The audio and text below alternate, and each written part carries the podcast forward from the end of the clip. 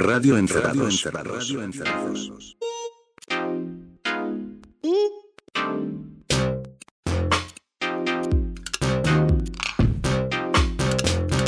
Radio Encerrados. Radio Encerrados. Señoras y señores, bienvenidos a otro Radio Encerrados. Un gusto nuevamente verlos, queridos. Hace mucho que no hacemos esto, ¿no? Un gusto verlos, un Antes gusto del escucharlos. Festival de Mar del Plata.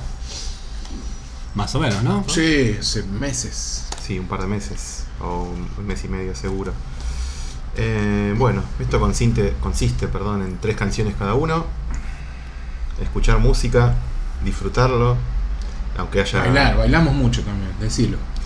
Yo suelo bailar, ustedes no bailan. O igual Bueno, yo no muevo la bailar. cabeza Hoy con sentimiento. No voy a bailar, aunque la primera canción que tengo para mostrarles es para bailar. A Ah, ver, Así que si quieren pueden Ah, bailar. va. Yo me voy a quedar sentadito, me pongo los zapatos de disfrutando bailar. mi cerveza natural, porque tenemos un problema de frío hoy. Cerveza industrial. Sí, cerveza industrial, eh, no muy fría. Un tema para bailar. ¿Qué trajiste para bailar, Javi? Mirá, pasó que, bueno, pasaron cosas, ¿no? Pero entre ellas, eh, yo sigo usando Winamp. No sé si ustedes siguen usando Winamp. Sí, sí, sí. En una máquina lo tengo. La yo como- última yo como no escucho mucho o casi no escucho música en la calle desde hace muchos años, escucho música solo dentro de mi casa y para eso uso distintos dispositivos, distintos formatos físicos y entre ellos esos dispositivos o plataformas sigo usando Winamp. Me gusta el formato viejo. Sigo Sí. usando el formato Sí, viejo. el naranjita, sí. Y, y tengo a veces una cuestión cuando no sé qué escuchar, meto ahí una cantidad de discos impresionantes que tengo en una carpeta, todo meto ahí, que son como 50.000 temas, y, Y le, y le randomeas. pongo random. Muy bien, muy bien. Y el random a veces te lleva a estas sorpresas, ¿no? Te genera estas cuestiones, que es haber caído en un tema de Vital Disorders, que es una banda de fines de los 70 y principios de los 80, eh, inglesa. Eh, son creo que dos o tres chicas y dos o tres chicos, mitad y mitad, variadito. eh, cinco o seis personas son, no recuerdo. Porque es una banda muy desconocida de lo que fue esa bolsa de gatos que fue el post-punk. Eh, editaron algunos simples sueltos. Y hay un compilado que es el que yo tenía, que fue a parar al Winamp. El compilado se llama A Complicated eh, Story. Una historia complicada. Eh, compilado salió en el 2014. Me acabo de enterar porque a partir de haber escuchado esta canción dije, epa, ¿esto de dónde salió? Y me di cuenta que no le había dado la oportunidad que tenía que darle porque había escuchado los primeros temas del compilado y me parecía que estaban bien, pero no pasaba nada. Y el random me cayó en un tema que se llama Zombie, que es el que vamos a escuchar, que enseguida me enloqueció, me pareció increíble, pero lo que más me llamó la atención es su parecido muy, muy, muy calcado a buena parte del genio del dub, Ah, el mirá. clásico de los Cadillacs. O sea, me está diciendo que no se estás diciendo que Cadillac Le robaron a estos. le robaron a, a- a esto. Mira, en realidad iba a ser el chiste al revés. te cuento- diciendo que estos le robaron a los Cadillacs, No porque pero son años, previos. años antes. Son previos. Bueno, ¿sabes qué? En realidad es eso. Predijeron a los Cadillacs. Es así. eh, yo sabía, pues en un momento eh, Sergio Rodman, saxofonista de los Cadillacs, me había contado. Ah, Sí, sí, le hice una nota. Primera mano, primera mano. Primera mano, sí. Eh, a mí siempre fue la canción de los Cadillacs que más me gustaba. De hecho, para mí siempre fue una de las mejores canciones del rock nacional. Por una cuestión así de, de groove, de beat, Sí. no sé. Me, me vuelve loco el genio del dub. Siempre me gustó mucho. Linda letra también. Y sobre todo porque nunca entendí qué quisieron hacer. Es una, una canción que no- nunca entendí. Entonces le pregunté, che, ¿qué, qué quisieron hacer con eso? Y me dijo, quisimos copiar a Yellowman. Una canción puntual, Strong Me Strong, que es uno de los hits de Yellowman. Yo dije, ah, ahora entiendo por dónde fueron. Le salió medio mal, pero entiendo para dónde estaban orientados. Sí. Entonces él me confesó en su momento a quién quisieron copiar. Entonces, ¿pero qué hice yo? Igual, como tengo más o menos buena onda con Rodman, le mandé un mail. Le dije, che, discúlpame que te moleste. Acabo de escuchar esto, de, de encontrar esto, para mí es un hallazgo. No sé si lo conoces, quizás no lo conoces, pero me hizo acordar mucho al genio del dado. El chabón no lo conocía, le encantó, dijo, me voy a pedir el disco, no sé qué, Sí. buenísimo. Te juro que no tengo ni idea qué es esto. Ninguno de los Cadillacs lo conoce. Y ahí me volvió a repetir esta cosa de que con el genio del dub quisimos copiar a Yellowman. Esto no tengo idea qué es, pero es espectacular. Y ahora cuando lo escuchen van a ver por qué tanto, tan, marco tanto esto. Porque la base y el bajo es muy parecida y el sonido de, las- de los vientos son muy Cadillacs. Tienen, pero no solo los arreglos, sino el estilo de- para tocar, que es muy difícil de, de definir de- o, de, determinar el estilo de- de- de- del músico. Pero uno cuando escucha mucho a uno, yo no, no puedo decir que entiendo el estilo de cada uno, de cómo toca, pero de haber escuchado mucho a los Cadillacs y después escuchar esto, y este chabón, el que to- toca el saxo, o toca como Rothman, digamos, o el que toca la trompeta, toca como el trompetista de los Cadillacs. Es muy curioso lo parecido que es. Me, me pareció como que pre- predecía, ¿se dice así? Predecía Sí. Eh, a los Cadillacs mucho tiempo antes. Pero se los muestro si quieren, después me Dale. cuentan.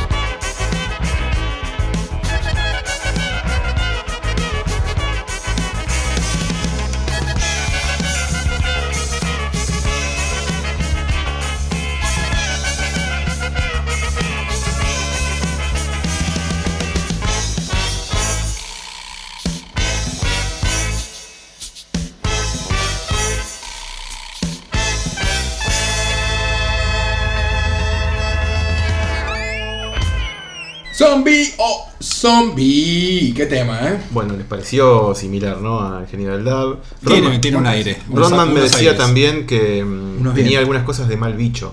Y es verdad. Sí. Cuando hace ¡pum! ¡pum! ¿Viste? Cuando pegan el gritito. Todo dice que Eh, conté esta historia así muy íntima.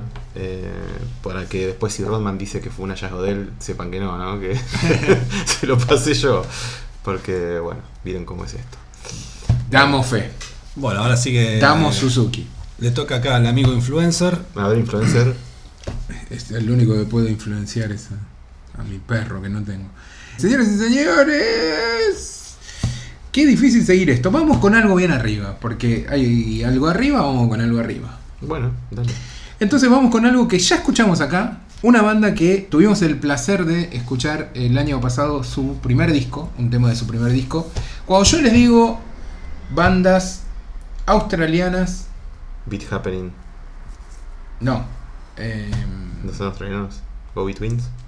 cuando les digo bandas australianas, ustedes The me dicen Go Betweens, ¿no? The Bats. No, eso- estos son neozelandeses. In Excess. Go Betweens. Go Twins, sí, claro. ¿Cómo se llama el cantante de Go Betweens? El cerebro, el Tiene dos, compositor. tiene dos. Tenía, el, tenía dos. el que quedó vivo. Robert Foster. Robert Foster. Cuando decimos Robert Foster, Sí. Ah, va, vas a pasar algún sax.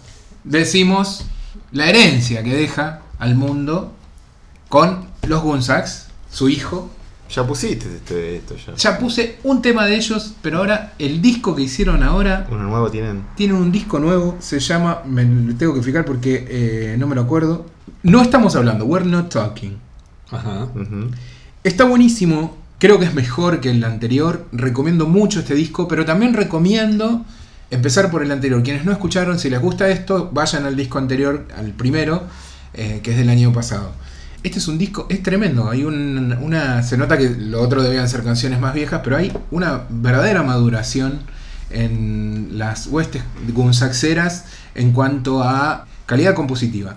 Muy buen disco, un disco que van a amar los amantes de Smiths, un disco que van a amar los amantes de Gobi Twins, un disco que van a amar los amantes del pop Un disco sensible. completo. Sensible, juguetón, uno de esos discos que decís, qué lindo, boludo, qué lindo escuchar canciones efectivas que funcionan en formatos que uno ya conoce, digamos, pero que suena a algo a sangre joven.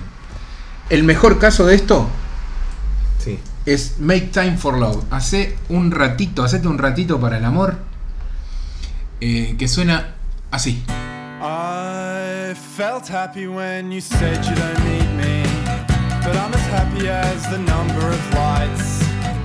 You need someone so completely, and I'm gone, running on strange time. And then socialize like it's a competition against people without school or girlfriends in search of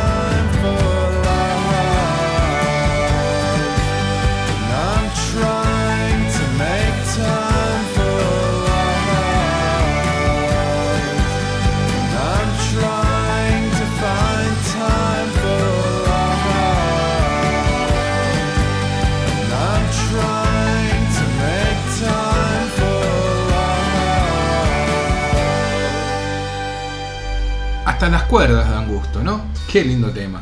Sí, a mí te decía recién que me da mucha impresión que sea tan por qué? parecido al Papa. Porque es, igual, igual, igual. La, la voz, la manera de frasear, todo. Es muy. Me gusta, pero es muy impresionante que pase Y eso. los genes son Pero acá hay indiscutibles. cosa- Ahí no cabe duda de que Pero- es el hijo de Foster. Pero claramente el chabón no le importa no despegarse de eso. Es muy, No, bueno, yo no lo haría. ¿eh?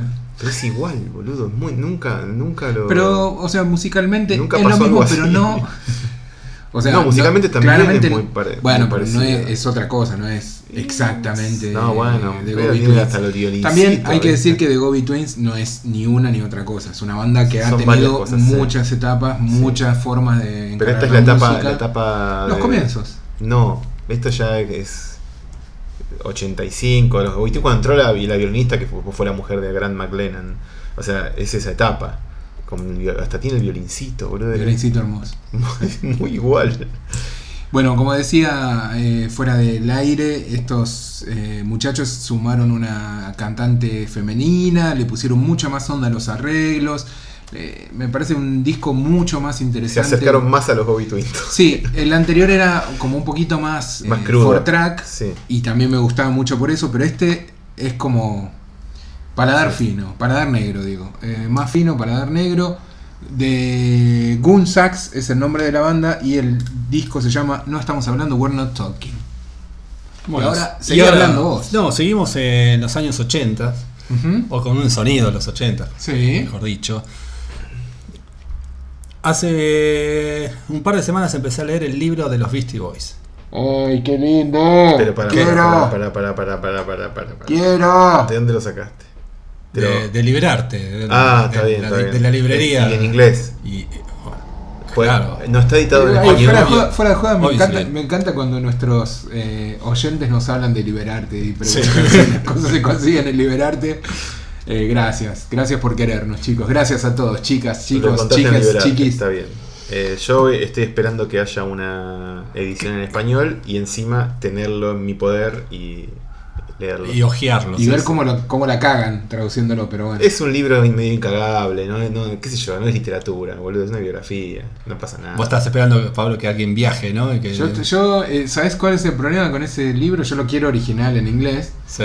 El problema con ese libro es a quién le encajás ese mamotreto, es porque debe pesar bueno. 7 kilos. Es como media valija para traer el libro Sí. de los Beastie Boys. Así Pero mira, yo me kilos hice, o- me hice traer uno Ah. gran- grandote, ¿eh? A ver. Este grandote que es un libro- a la cámara. Mirá, le muestro la cámara. Es toda la poesía reunida de Sergio Algora, quien era cantante del Niño Gusano. Sí. Medio un pelotazo el libro, debo decirle, eh, porque pensé, pensé que iba a estar un poco mejor. Pero bueno, lo quería tener. Eh, son todos, él editó muchos libritos de poesía Sí. y los compilaron. Y bueno, a un amigo le hice traer este cascote. Lo lamento, loco. No, pero el de los Beastie es tapadura. Es... Ah, también es tapadura. No, no, es un libro tipo de Taschen. Un coffee table. Claro, es, una- Ah. es, un, es un muerto para traer. Beastie Table. Bestie Table Book. Book. Bueno, pesa, ahí pesa 52 megas, ¿eh? ¿Y Que qué para, para un Ah. EPUB. eh, no está mal. Sí, es, Es una mucho, bocha. mucho, mucho. Bueno, pero es que tiene muchas imágenes. sí, sí, tiene muchas fotos. ¿Y qué imágenes? ¿Qué, qué archivo? ¿Qué, ¿Qué libro, señores? Recién estoy en la parte de- en que graban el primer disco. Uy, qué lindo. Eh, pero toda la parte anterior, hasta que llega ese momento, todos los recuerdos de ellos, de, de- de la adolescencia, De de, la calle, ellos sí. en las calles de Nueva Claro. York, en esa época. A mí me acordaba de algo que vos dijiste un par de veces acá hablando de, de libros de, de, de otros músicos, que de lo bueno que... De, de- esa sensación de meterte en una época Claro. que, que- de, la que de la que no querés volver al presente, que querés quedarte en esa época y no salir de ahí Sí, sí. porque creo, están- que, creo que lo dijimos eh, cuando hablamos de del libro de Viva Albertine. Sí, y con Kim. Gordon también. Ah, y con el de Kim Gordon. Claro, Kim Gordon era en Nu- Nueva York, sí. Bueno, esto también es Nueva York, comienzo de los años 80 y ellos muy jóvenes y el libro está, está escrito por los dos que están vivos, pero también hay textos escritos por personas que tienen que ver con la carrera de ellos. Por ejemplo, y una de las partes que está muy buena de esta primera parte eh, es- está escrita por una, una DJ, la chica que pasaba música en Dancetiria, y habla de ellos como los chicos, que eran menores, pero tenían buena onda con ellos y los dejaban entrar, y a pesar de que eran menores y estaba prohibido, con la condición de que se quedaran en la pista bailando. Y ellos se quedaban en la pista bailando toda la noche, los Beastie Boys y sus amigos, Sí. todos sus compañeros de correrías.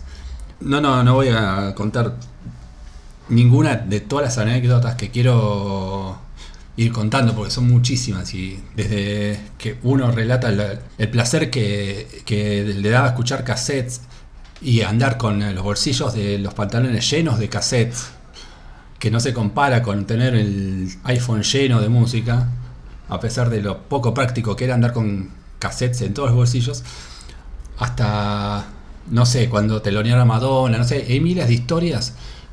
Hay momentos Spinal Tap, por ejemplo, así que van a un lugar y hay cinco personas y eh, o van a, a una fiesta de 16 de la hija de un magnate y todo lo que pasa ahí en ese momento, que ellos tenían 18. Claro. Bueno, miles de miles de historias que vale la pena leer y enterarse de, de eso. Bueno, el tema que elegí de ellos es uno que está en el primer disco. Es eh, el tema que en un momento eh, dicen, eh, dicen en este libro que todo cambió en Nueva York cuando en una discoteca empezó a sonar este tema, que es Hold It Now, Hit It. Me vuelve loco. Que Este disco me lo sé de memoria, pero Sí. de una manera. Bueno, todos. Sí, sí, sí. Y todos los discos, digo. Menos Pero por ahí no, el último, el Five Pero Boroughs, que este, es el este- menos. Madre mía. pero ese, es, ese es el regreso al rap. Así que Sí, sí, sí, pero es como el que menos. El que menos Y escuchamos. me da tristeza volver a escucharlo. ¿Cuál? Sí. Five Boroughs. No, ese disco es increíble. No, está muy bueno, A mí pero, me me da- pero es el único que no conozco de memoria, digo. No, bueno, pero después hicieron otro más. Ese es más complicado. Ese, ese ya No, bueno, el otro sí es Ni lo peor, más peor. No, sí, sí. Está sí, bueno, está bueno discos- igual, pero- No, son discos que me gustan, pero no me da, Y sí, me da mucha tristeza escuchar a los Beastie Boys en ese plan. a mí me gusta. Pero Lo- bueno. Los amo, los extraño muchos. Lo digo una y otra vez, creo que es la banda que más extraño, eh, habiendo... Nada, siento que... que- siento, mu- siento muy grande el vacío de la inexistencia de Sí, a los mí Beastie me pasa, Boys. me pasa igual. Sí, sí. Y, y- y- y creo que es algo generacional, ¿no? O sea, era, En- entonces, era cuidado. nuestra banda, boludo. Cuidado cuando leas esto porque vas a terminar con alguna lágrima. Así con pequeños detalles que tiran de, de pequeñas cosas de su vida. O sea, los- algo que les pasa a uno a los 15 y decís, uh, claro, la puta madre. Hay cosas para sentirse identificado y, y ver que ellos tenían una vida en Nueva York que tenía muchos puntos de contacto con la vida de uno acá. Así. Claro. Bueno, de Holding Out eh, Hit It hay todo un capítulo dedicado a cómo surgió el tema, cómo lo grabaron, de dónde sacaron las frases. Holding Out es de Curtis Blow, por ejemplo, es un tema de Curtis Blow. Mm, Eh, Hit It y lo que viene después, Yo Leroy, sí. Yo Leroy, eh, son de músicos no tan conocidos, pero bueno, está todo, está todo ahí en el libro. Como era una frase que ellos iban cantando por la calle, uno hacía el holding out, holding out, y otro hit it, hit it, así recordando eh, los temas que habían escuchado. Y después dijeron, pero esto es un tema. Y bueno, y lo grabaron y ahí les cambió la vida. Yo pasé esta canción en una fiesta de 15, cuando yo empezaba a pasar música, yo tenía 14, y me dijeron, che, esto está bueno, es tipo brasilero, ¿no? Está bueno, tiene una onda medio brasilera. Ah, por todos los sonidos que Sí, tiene. Sí, sí, sí. Bueno, vamos, vamos, Vamos. vamos, vamos, ponelo.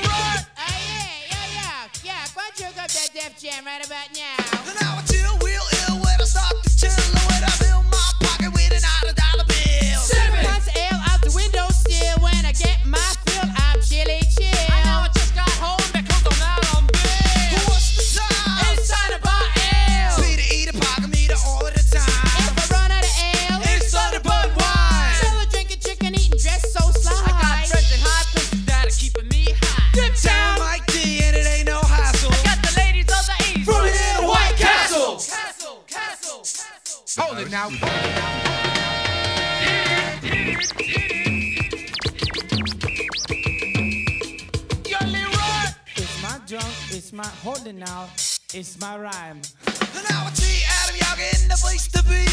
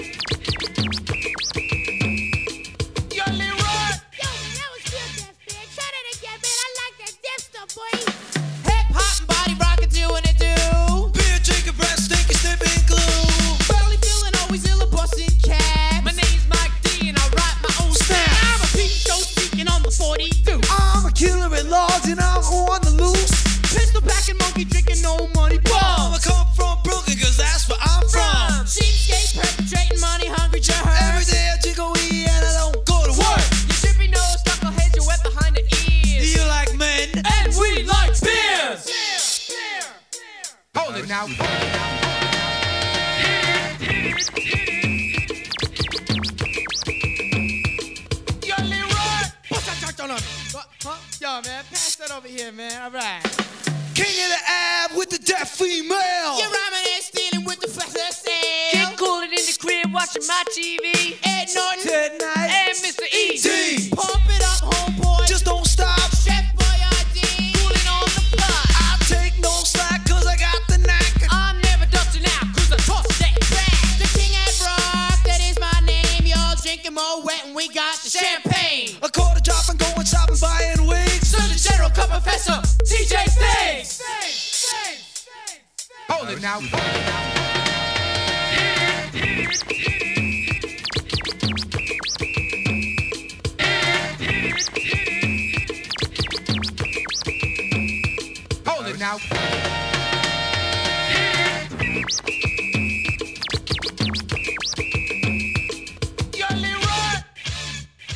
Holding Out, Hit It, de, Yo, Beast- Leroy. de Beastie Boys. Qué belleza. Año 1986, un tema que formaría parte de Listens to Ill, el primer disco. Este tema, eh, un, un detalle, algo que, que está acá en el libro, es que, que me enteré leyéndolo, es que no está producido por Rick Rubin, sino que Rubin los había dejado solos eh, para que graben y experimenten, y ellos hicieron esto. Posta. Sí. Eso no sabía, En ¿eh? este tema no estuvo. Mira. Después sí, lo mezcló, creo, me metió alguna cosa, pero en el comienzo es todo de ellos. Em, 1986, ¿qué año? Sí. ¿Qué año? Qué lindo Me gusta mucho ese año. Siga, siga. siga. tener esa, esa edad, 13, 14 años y escuchar por primera vez esto, ¿no? Cómo te vuela la peluca. Este disco, aparte, lo ponías y no lo sacabas, te duraba uno Además dos era, años. era una cabeza, boludo. Dios mío, qué bestialidad. Y encima los videos. Después veías los videos y querías vivir en el mundo de estos pibes, ¿no? Abre cabeza. Bueno, hablando de abrir cabezas, estuve leyendo un librito eh, que tenía muchas ganas de leer hace un tiempo. Me gusta porque este radio viene medio como el podcast, con muchas intervenciones de, de otras De, de cosas. un lado a otro. Leí un libro que hace de biografía, aunque es una entrevista larga, pero tiene la forma de una biografía de Ennio Morricone. Ah. Se llama En busca de aquel sonido, lo editó Malpaso, es un libro hermoso, gigante, un ladrillote en tap- con tapa dura, muy elegante, con el canto de las hojas negras o grises, todo, todo muy lindo. Y el libro está buenísimo porque el mismo Morricone lo describe en un prólogo o al principio del libro diciendo que es el mejor, el libro ideal para entender su música porque es el único que como que la prueba.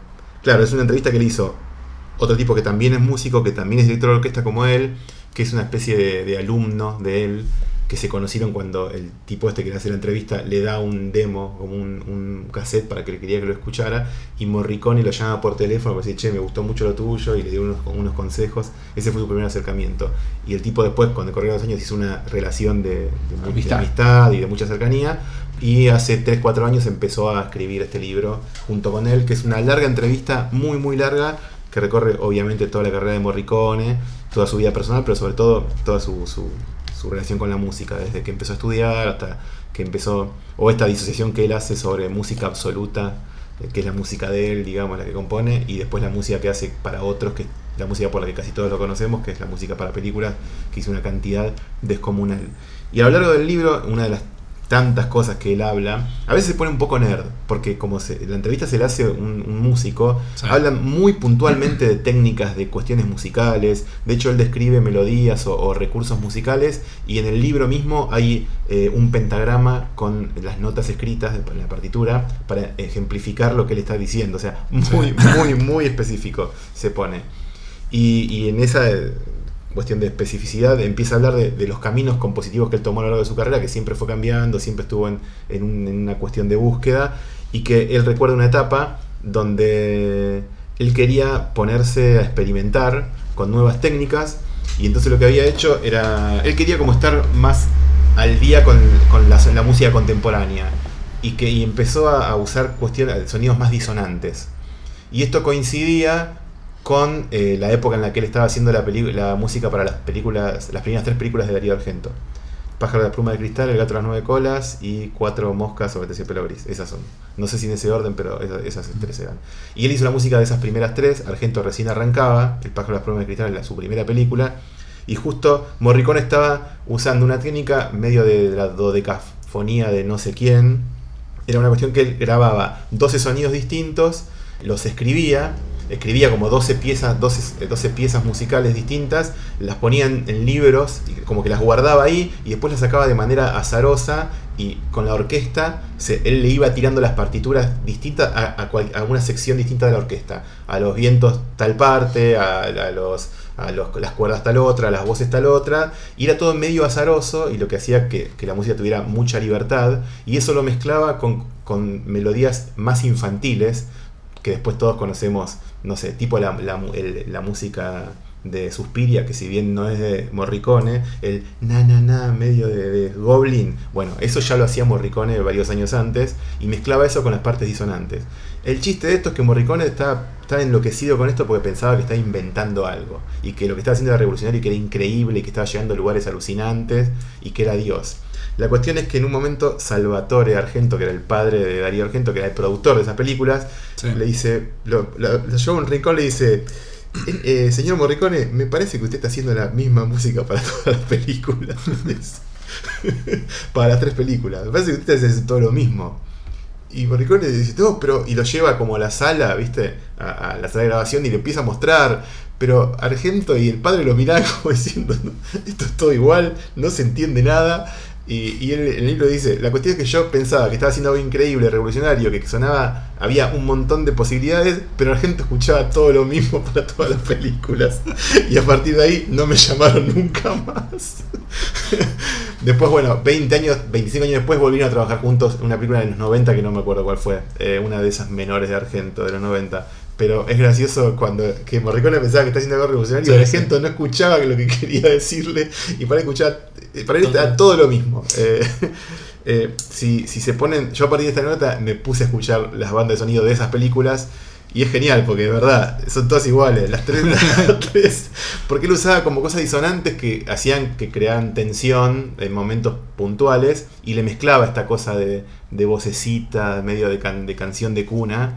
Eh, y creaba una, una sensación, pero la verdad es que es medio muy parecido todo lo que hacía. Pero él distinguía todos entre los recursos tímbricos y, y de acuerdo a, a qué, a qué instrumento hacía determinada cosa. Para él era todo distinto y uno que lo escucha tiene que estar muy metido en la parte de composición para darse cuenta. Pero si no, somos todos argentos. Morricone, usted está haciendo lo mismo para todas las películas. Pará de robar. Yo voy a pasar no un ejemplo de eso que suena todo igual, sino una de las canciones, la canción como más redondita, que, que- le saca la parte de disonante de Cuatro moscas sobre un terciopelo gris. Es una canción hermosa, increíble, que se llama Come un madrigale.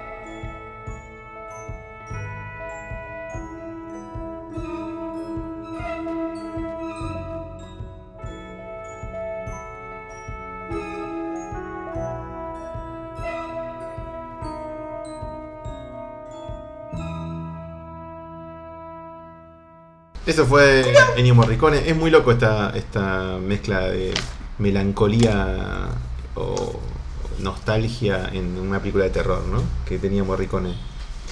Eh, sí, igual es muy coherente con, con la película. Cuatro Y con- moscas sobre el terciopelo no me No. acuerdo, boludo. ¿Te No, digo, bueno, son más policiales, hay como Claro. Hay otra cosa y no es tan, no es, no es Suspiria, es otra No, cosa. no, es verdad, sí. Son como más- películas más- más, tranquilas. Es como el, el Hitchcock eh, De Fre- de de- rosca. de Frenzy. Claro. Bueno, claro. ojo que Friends, eh, Frenesí. Es, eh, mira vos, es la misma época de las primeras, los primeros Giallo. Sí, sí, es que ¿Viste? hay algo, ahí hay una conexión muy clara. Sí, no me había, no me Y en realidad son, eh, o sea, claramente Argento de donde toma mucho, muchas ideas es de Hitchcock, eso es obvio, eh, pero le empieza a meter sangrecita, digamos. ¿no? Claro, y primeros planos de cuchillos. Y después el laburo de los colores también. Yo, yo creo que la gran ambición de, de- de- de muchos directores de esa época era ser Hitchcock. Este, Sí. Y algunos supieron llevarlo a un lugar personal, como fue el caso de Don Dario. Sí, Dario varios, Argento. varios. Te- Podríamos hacer un especial de Giallo en algún momento. Sí, estaría bueno, un especial chalo. Para, Yo el, compro. para el de encerrados, no para el- la radio, ¿no? Para los dos. Ah, epa. Bueno, Una- un- Tenemos. trae música Sí, a- música. a, a Sí. patadas. Lo que pasa es que se puede volver un poco repetitivo. Ah, bueno, no. También pueden ser disparadores para otras cosas, ¿no? Sí. no, no solamente Sí, banda de sí, sonidos de Giallos. Sí, sí, además, eh, o, o, digo, había canciones, canciones de bandas Obvio, en sí, las sí. películas Giallo también. Sí. Sí. Me acuerdo una, una heavy metal zarpada en la mejor escena de Fenómena, otra película de Darío Argento, Mm. donde Jennifer Connelly, que tenía 14, 15 años, iba persiguiendo a una especie de luciérnaga. Momento increíble, con un tema de power metal. Qué belleza, qué, qué ideas, qué cantidad de ideas que tenía en esa, esa época. boludo. En fin. Otro que se extraña, Argento. Oh, bueno, ¿cómo, cómo salimos de acá? ¿Cómo salimos de.? No sé, fíjate. Arréglatelas. Yo creo que una buena forma de irnos de acá es volver, no al 86, sino cuatro años después, sí, a el 90. a ver, Un año en el que esta banda todavía no había sacado el disco que lo, la llevaría a MTV, los haría famosos, los haría los chicos jóvenes díscolos que eh, son loquitos y... y Hanson. Casi. Y, y tienen este algún futuro y después, obviamente, a empezar a ser una de las bandas más respetadas. El primer disco de Radiohead. No, este no es el primer disco de la banda, es un disco de los 90, como decía. Es el disco anterior, me parece, a el disco que los pone en escena. Y es un disco que se llama En una ambulancia conducida por un cura. La banda se llama The Flaming Lips. Ah, sí, sí, sí, sí. claro. Y hay un tema que me obsesiona. Pero para esto, me parece que te vas a pasar el mismo tema que pasaste hace unos programas atrás. No, no, no, no pasamos, no pasé, no pasé en One Year 22. Ahí. Casi, casi. Qué, qué mala memoria, Javi. La cuestión es que no pasamos este tema eh, que se llama Five Stop Mother Superior Rain. Es un tema que a mí me, me obsesiona y cada vez que lo escucho, lo escucho en loop y puedo escucharlo 8 o 10 veces sin no sé cómo problema. para seguir escuchando Flammy Lips. A mí me cuesta costando mucho. Y lo dejo. Este tema en Este especial tema. Mm. eh, me parece algo. No sé. Hay algo mántrico para mí en este tema. eh, entiendo que les parezca una mierda, pero No sabemos todavía. creo que no lo es. No me acuerdo. Vamos a escuchar a Five Stop Mother Superior Rain de los labios en llamas de Flaming Lips. Por favor, DJ, dale al play.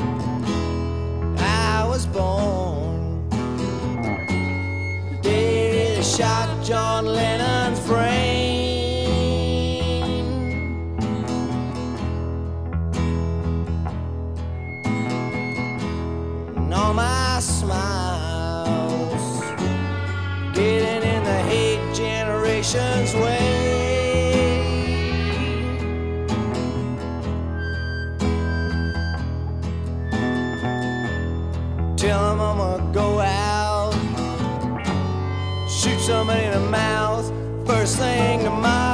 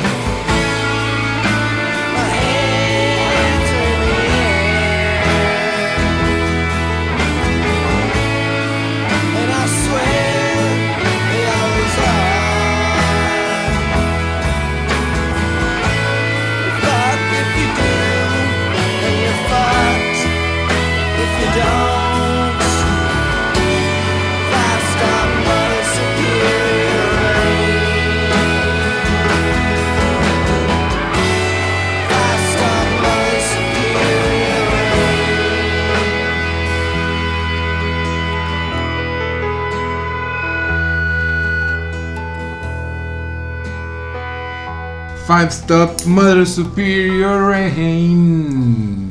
Me encanta, boludo, me encanta. No sé por qué hay algo que me atrae de este tema, que me gusta, que me, el- me- me- me tranquiliza, el me hace misterio, sentir. el misterio de la música, viste, que a uno siempre tiene como hay canciones que le tocan la fibra y no sabe por qué, porque no es nada quizás especial, pero hay canciones que uno le pegan y no sabe desde dónde. Y, y en realidad esto, ¿no? La idea de, porque es un tema largo, 6 minutos, perdón, los que tuvieron que adelantarlo, y que bueno, los que lo escucharon, pero 6 minutos de, de- de- de un trip muy especial. De Flaming Lips haciendo- haciéndose el Mercury Rev, haciéndose el Neil Young, haciéndose el Bob Dylan, Sí. haciéndose. Y Y, a- a mí- y yo- al mismo tiempo un, un lado B de Guns N' Roses.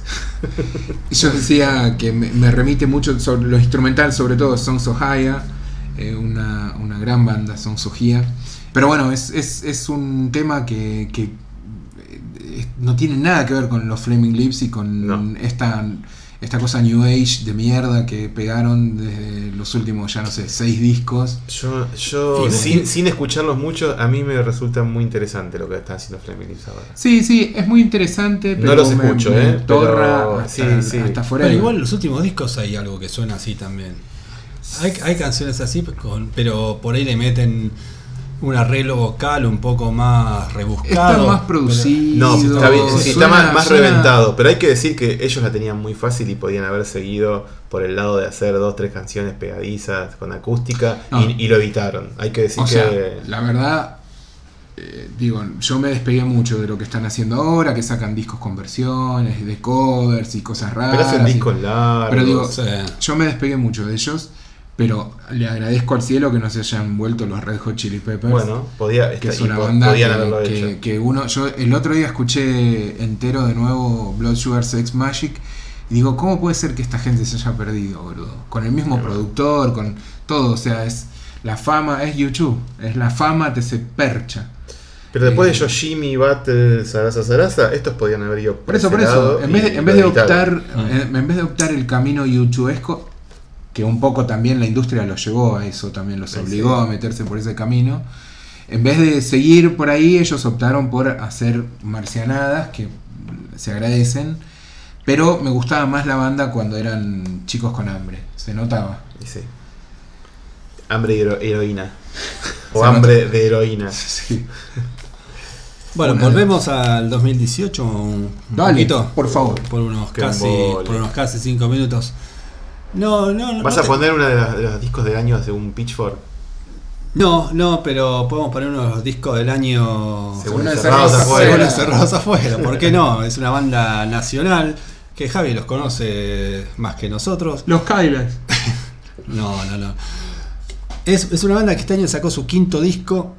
Su quinto disco. El primero lo sacó hace 14 años. Y recién ahora sacan el quinto. ¿Qué estás hablando, Willis? Es un disco que salió. El anterior había salido hace 6 años. Así que se toman su tiempo entre disco y disco. Estoy perdido. El disco se llama Alimentan los Lobos. Mirá vos, vas a poner eso. Sí. Voy a poner un disco, un tema de ahí. De Alimentan los Lobos, el disco que Mi Pequeña Muerte sacó Qué en loco. este 2018. Los conozco un poco a los pibes. ¿Todo Pará, bien? tanto, tanto, obvio. Tanto. Son hermanos. Está bien. Pero tanto pasó. Según lo, según lo que dice internet, ¿Hospital de qué año es? 2004. Claro, boludo, hace mil años. Me quiero matar. Sí. Lindo disco, Hospital. Eh, lindo disco Un Futuro Brillante también, que es mi favorito de ellos. Mi favorito es El Cazador, pero porque fue una época. Bueno, que muchas cosas coincidieron y era- eh, fue, estuve muy presente en, en- en la, en la grabación de ese disco.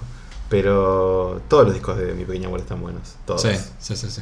Todos tienen dos o tres temas que po- podrían ser hitazos, que podrían tener una difusión radial. un- un- Sí, un- sí, bueno. Pero bueno, que es. la vida moderna Es así. Pero bueno, es la banda que nos encantaría escuchar en la radio. Este tema se llama Balas de Plata, es uno de mis favoritos de 2018. Muy Escúchenlo, escuchen qué Muy bien. linda letra, qué ganas de sumarse al coro.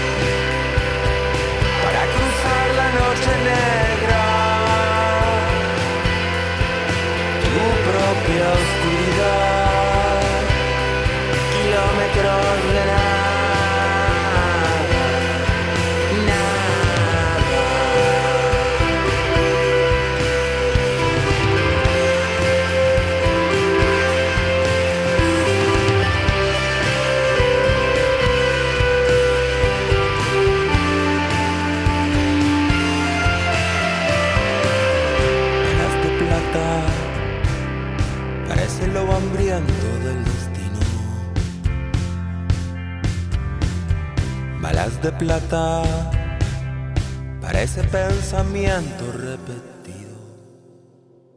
Eso era Balas de Plata de mi pequeña muerte, una de las una de mis canciones favoritas de el 2018 que acaba de pasar. Creo que si eh, se edita un compilado de grandes éxitos de mi pequeña muerte, Sí, sí. se rompen, ¿no? Esos 15 Sería- temazos. Sería ex- algo excelente. Debería pasar. Debería pasar en España lo que pasó con El Mató. No Claro. digo el éxito, sino eh, que Limbo Star eh, edite un compilado. Pues El Mató cuando llega a España llega por un compilado de Limbo Star. Después de Sí. los discos, pero primero lo hicieron con un compilado. Eh, Bueno, y este tema que pasaba tiene algo de español. Tiene como una cosa, Julián es muy amante de Nacho Vegas, no amante, sino que le gusta mucho Nacho Vegas, y tiene como un dejo en esta, ¿no? Como esta cosa medio fraseado, medio crooner, que se le escapa a veces. Eh, Bueno. pero le, queda muy bien. sí. Para cerrar, eh, tengo una frase que está en el Bandcamp de este disco. El disco se llama Alimenta a los Lobos, en la página de Bandcamp donde se puede escuchar y comprar. Dice que el disco fue grabado durante el invierno amarillo, desafiando la moda y a las trampas del mercado. Y sí, Así es. la historia de la vida de muchos. Bueno, yo voy a cerrar mi tanda de tres canciones con un artista de culto. Epa. Un disco de culto. En Vivan. realidad, es un, en realidad es un artista oculto y un disco eh, de culto, pero oculto también. Eh, es uno que siempre aparece en las listas de los discos más raros de la historia del pop, o los discos más desconocidos, o los discos de culto, si querés, por ponernos redundantes. Que es un muchacho que se llama Bob Trimble. eh, que es muy curioso. Eh, grabó dos discos a principios de los 80. El primer disco es del 80, se llama Iron Curtain Innocence. Y es un caso muy extraño. Es un chabón de Massachusetts que a los 22, 23 años grabó este disco eh, con una banda de chicos de, de- que le da promedio de 12 años. se llamaba The Kids. En realidad no sé si el disco grabó así, pero sí su, su- lo que se conoce como backing band, su banda. Sí. Él tuvo dos bandas. Una primero con edad promedio de 12 años, que la, la madre, los padres de los chicos no, que, no querían que fuera amigo de este tío chabón, porque era un chabón muy raro. Les parecía muy raro que sean amigos chicos tan chicos de este personaje, que era muy especial. Y después tuvo una segunda banda para un segundo disco de chicos de 15 años. Sea, había algo muy, muy, muy raro ahí. Bueno, son Eh, voces especiales, tienen un timbre Claro. distinto, ¿viste?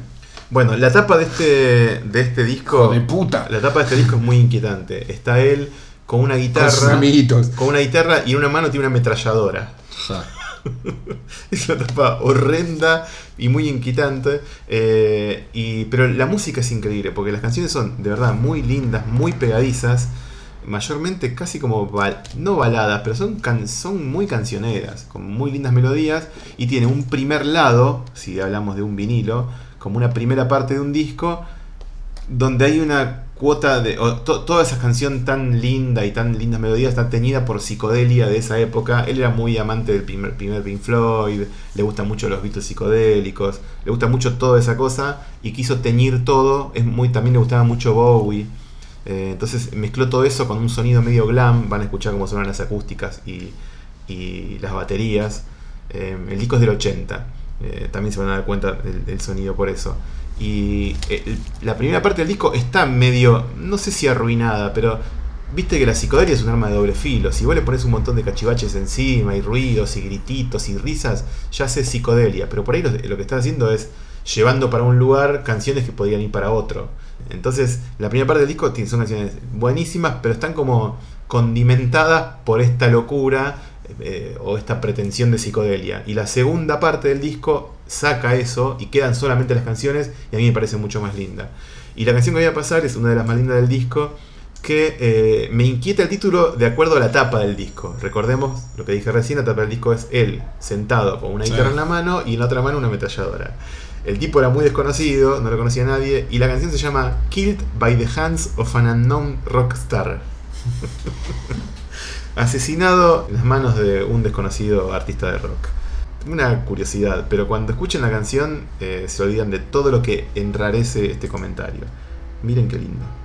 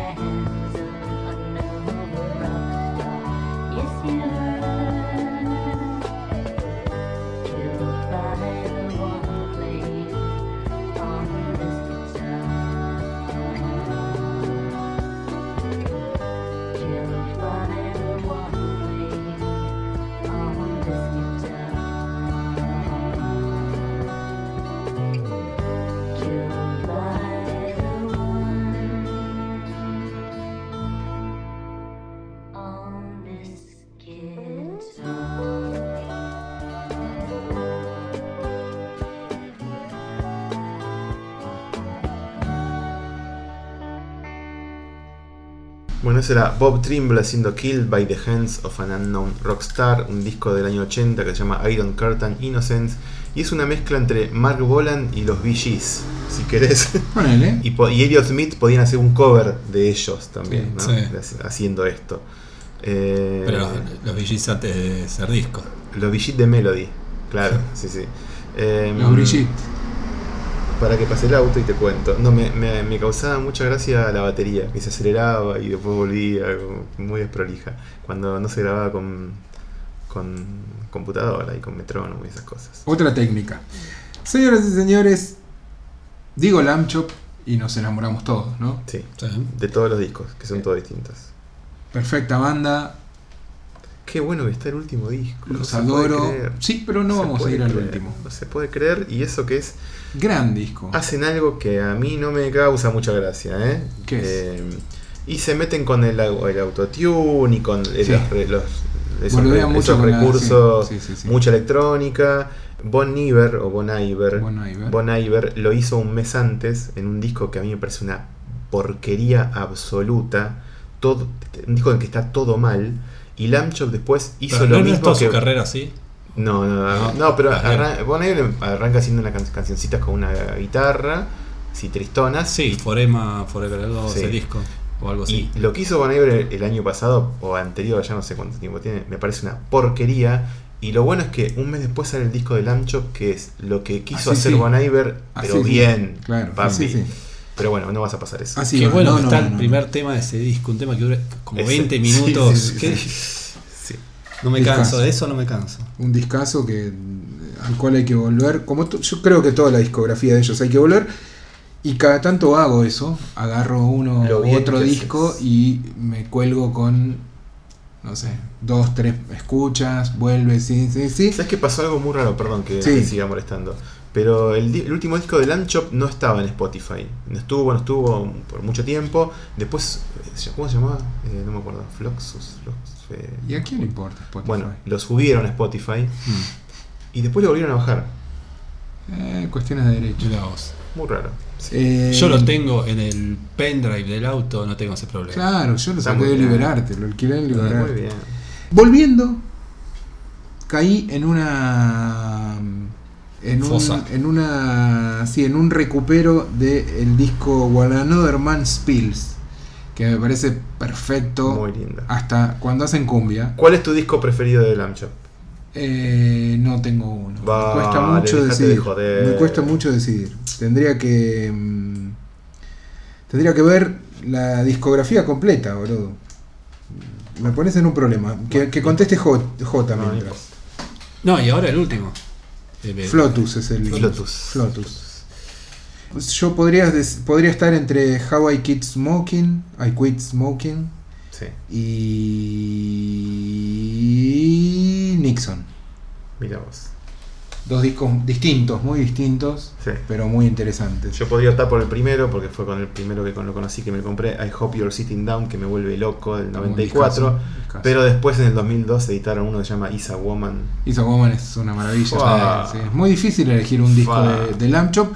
Quienes no conocen a Lamb Chop, les recomendamos que empiecen cronológicamente y Sí, vean cómo fue avanzando y creciendo la banda, porque es, es impresionante ver 25 ese. años, son muchos años, siempre con esa voz tan distintiva de su cantante, siempre con esa búsqueda de no quedarse en la segura y hacer canciones con, con ideas Mil cosas. eh, tan variadas e interesantes. Eh, es una de esas bandas que uno también extrañaría mucho si no existieran y por suerte sigue existiendo. Eh, de igual, Another Man Spears, el segundo tema se llama The Saturday Option ¿Cuál será? No y me parece un, un himno.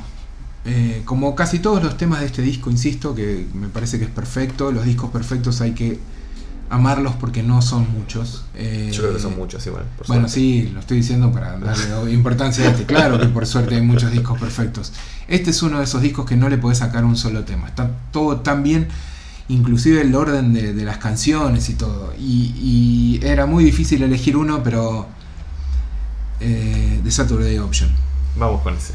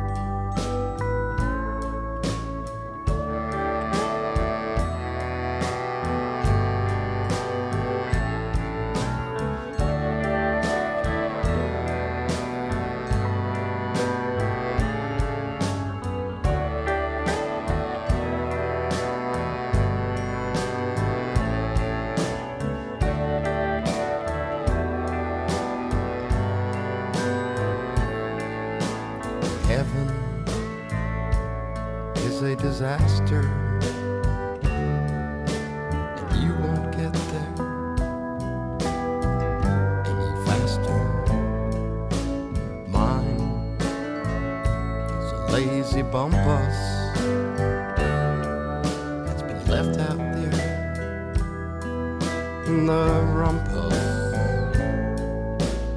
Do the shabby thing. You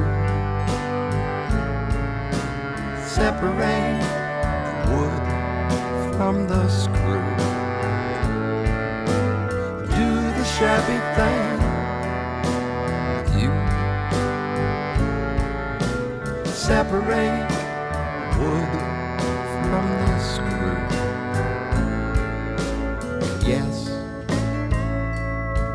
was the best shot. Bleach is mixed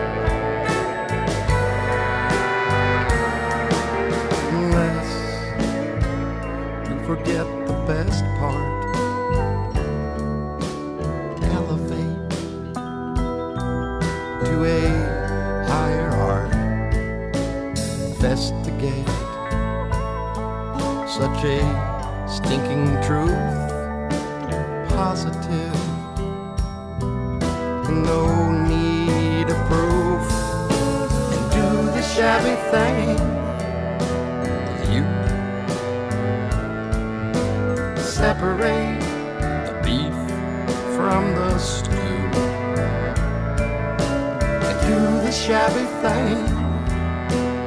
You separate wood from the screw.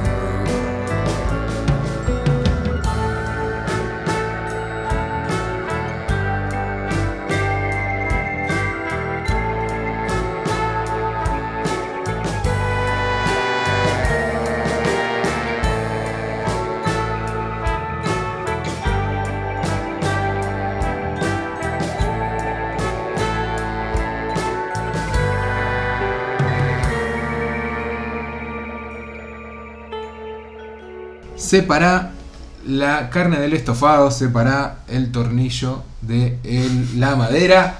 Esto era eh, The Saturday Option, la opción del sábado. Eh, Lamb Chop, una banda a la cual hay que rendirle pleitesía cotidiana. Una banda que le puso un disco thriller.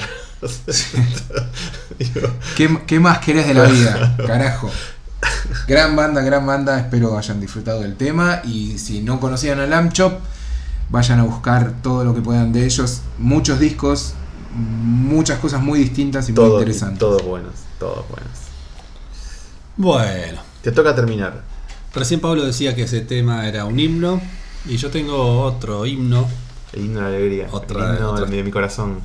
otra especie de himno. Es un himno antirracismo. No, antirracismo. ¡Epa! Este año hice la lista, mi lista de 100 canciones del Hermosa año. como lista que ya está. Recomendamos. Uy, no la vi no todavía. escucharon. Yo no lo hago más eso, ahora que no tengo para qué. Eh, no lo igual. Será Ah, para pero- vos. pero- Pero no, no, no, pero no, no escuché discos este año yo. Es eh. la lista alternativa. Pero no escuché discos de este año casi. Bueno, No. es la lista alternativa con temas de otros años. de otros. Claro, 100 temas para terminar el año. claro. No, bueno, y hice la, la lista de 100 canciones de 2018 y como siempre viene muy variada. Y el tema que elegí eh, para abrir ese- esa lista, es una de las canciones que escuché este año que me hizo sentir como en otra época. Ah, muy bien. Muy Pero bien. a la vez, eh, no puede ser más contemporáneo este tema. Eh, estamos hablando de una banda que se llama Idols, o Idols, no sé bien cómo se pronuncia. Idols. Idols. Son ingleses. Este año sacaron su segundo disco que se llama Joy as a Act of Resistance. Em, la alegría como un, acto, de resistencia. Y uno de los temas que está incluido ahí se llama Dani Nedelko. Ese es el tema que digo que es como un himno antirracismo, que empieza con la frase, mi hermano de sangre es un inmigrante, un bello inmigrante. Y después en la letra nombra a otros inmigrantes que fueron grandes en, en el Reino Unido, como Freddie Mercury o algún atleta.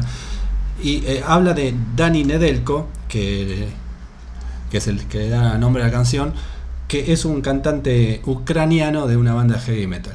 Que incluso este chabón aparece en, la- en el videoclip oficial del tema y todo eso. Bueno, y elegí este tema para Mirá terminar. que- mirá eh, qué, qué político que cerramos, qué comprometido que Claro, cerramos sí, por una el vez. programa. Para terminar así, con, con- así con el gesto así fruncido y con el puño en alto, tipo. Puño en alto. eh, sí, combativos. Y en cuero así, terminamos hoy. En cuero y yo. Claro. Nos sacaron fotos. Revoleando la remera. Con las tetas al viento, bueno. No, y recomiendo que busquen el, vi- el video de este tema tocado en el show de Jules Holland. Ah, bueno, Es- bueno. es un- y voy a poner el link después abajo, así lo, está para que lleguen de manera fácil. Bueno, así que nos vamos con Idols o Idols, siendo Danny Nedelko. Hasta la próxima. Adiós, adiós. Chao.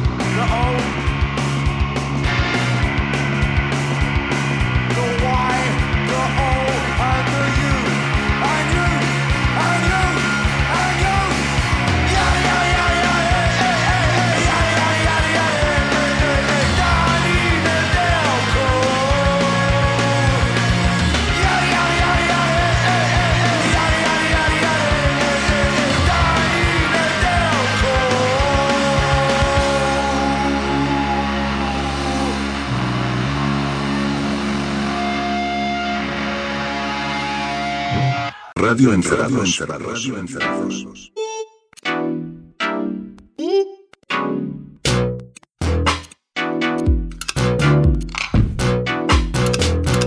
Radio Encerrados. Radio Encerrados.